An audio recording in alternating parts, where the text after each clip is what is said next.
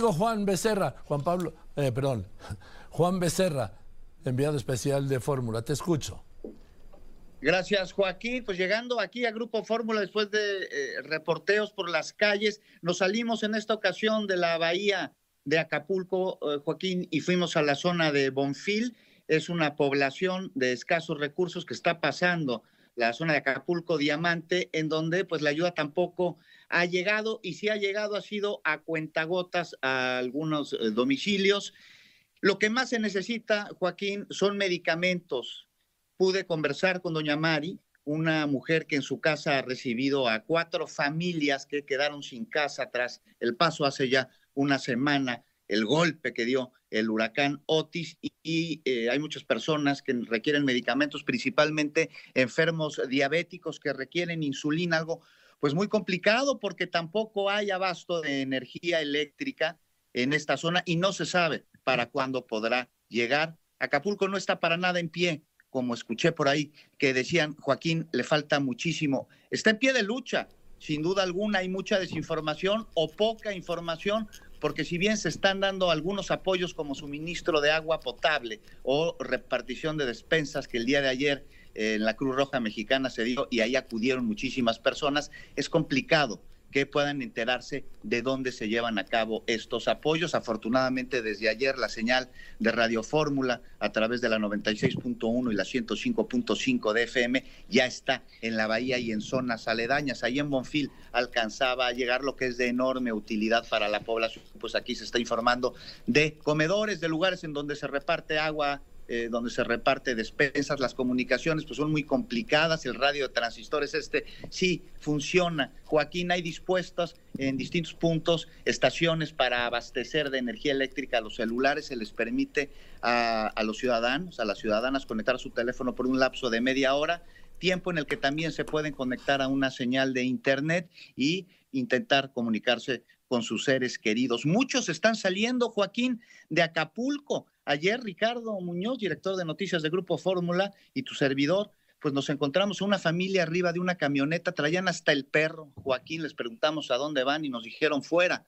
Ya nos vamos de Acapulco. ¿A dónde se dirigen? No sabemos. Al primer lugar donde encontremos condiciones para poder subsistir. Otros están intentando aprovechar el puente aéreo que Aeroméxico ha dispuesto en coordinación con distintas autoridades, en el que llegan tres, hoy se esperan cuatro vuelos. ¿Para qué? pues personas puedan salir del puerto de Acapulco, muchos extranjeros, pero Joaquín caminan desde la Diana Cazadora, un trayecto que a pie lleva unas siete horas, lamentablemente no sin que algunos de ellos hayan sido despojados de sus pertenencias, nos decían autoridades del aeropuerto que pues han llegado personas que incluso no traen identificación porque pues fueron robadas esto el día de ayer. Hoy se ha dispuesto pues mayor eh, vigilancia por parte de distintas fuerzas de seguridad, tanto estatales como federales y municipales, para evitar este tipo de acciones que pues se ven, eh, por ejemplo, en la zona del centro de Acapulco, a unas cuantas cuadras, las personas están durmiendo en sus balcones con una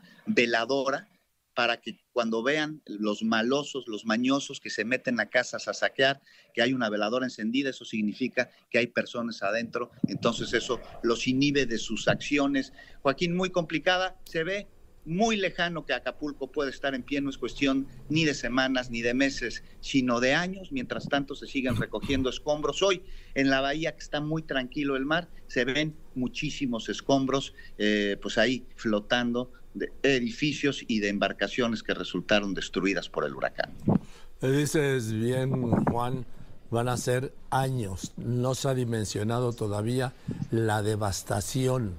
Y entonces, mientras no se haga un recuento de daños, e insisto, se pueda tener una idea de estos de esta catástrofe que es, insisto, inconmensurable al día de hoy, no nos pueden hacer discursos de que ya está de pie.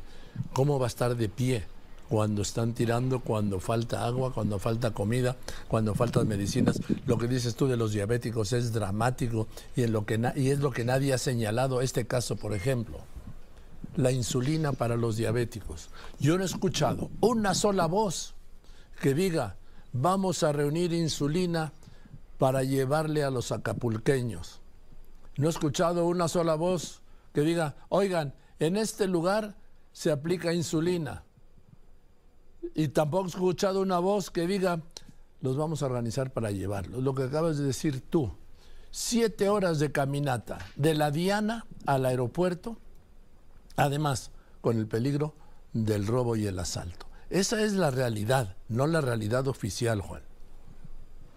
Esa es la realidad aquí en Acapulco, Joaquín, y se ve devastadora las necesidades son muchísimas y por todas partes. Lo que mencionas de las medicinas es de primera importancia. Tras el paso del huracán y el desastre que causó Joaquín y el poco abastecimiento de agua potable, se sumarán y ya empiezan a presentarse enfermedades eh, gastrointestinales debido a que muchas personas pues es beber agua sucia o de plano no beber agua. Por eso se requiere atención médica y que de los hospitales vayan a las distintas comunidades, porque no solo es la zona de la bahía de Acapulco, es hacia la costa chica y hacia la costa grande muchísimas poblaciones que se encuentran en necesidad de medicinas y de atención médica. Si un alacrán le pica a un chiquito allá en la costa, lejos de un hospital, no hay nada que hacer porque no hay ni el suero para eh, contrarrestar el efecto del veneno y tampoco antihistamínicos para poder aplicarse. Es un desastre y escucho que el optimismo oficial, tratando quizá de resolver en su ánimo interno este caos, sin embargo, esta devastación, esta devastación va a marcar muchas cosas en un sentido y en otro.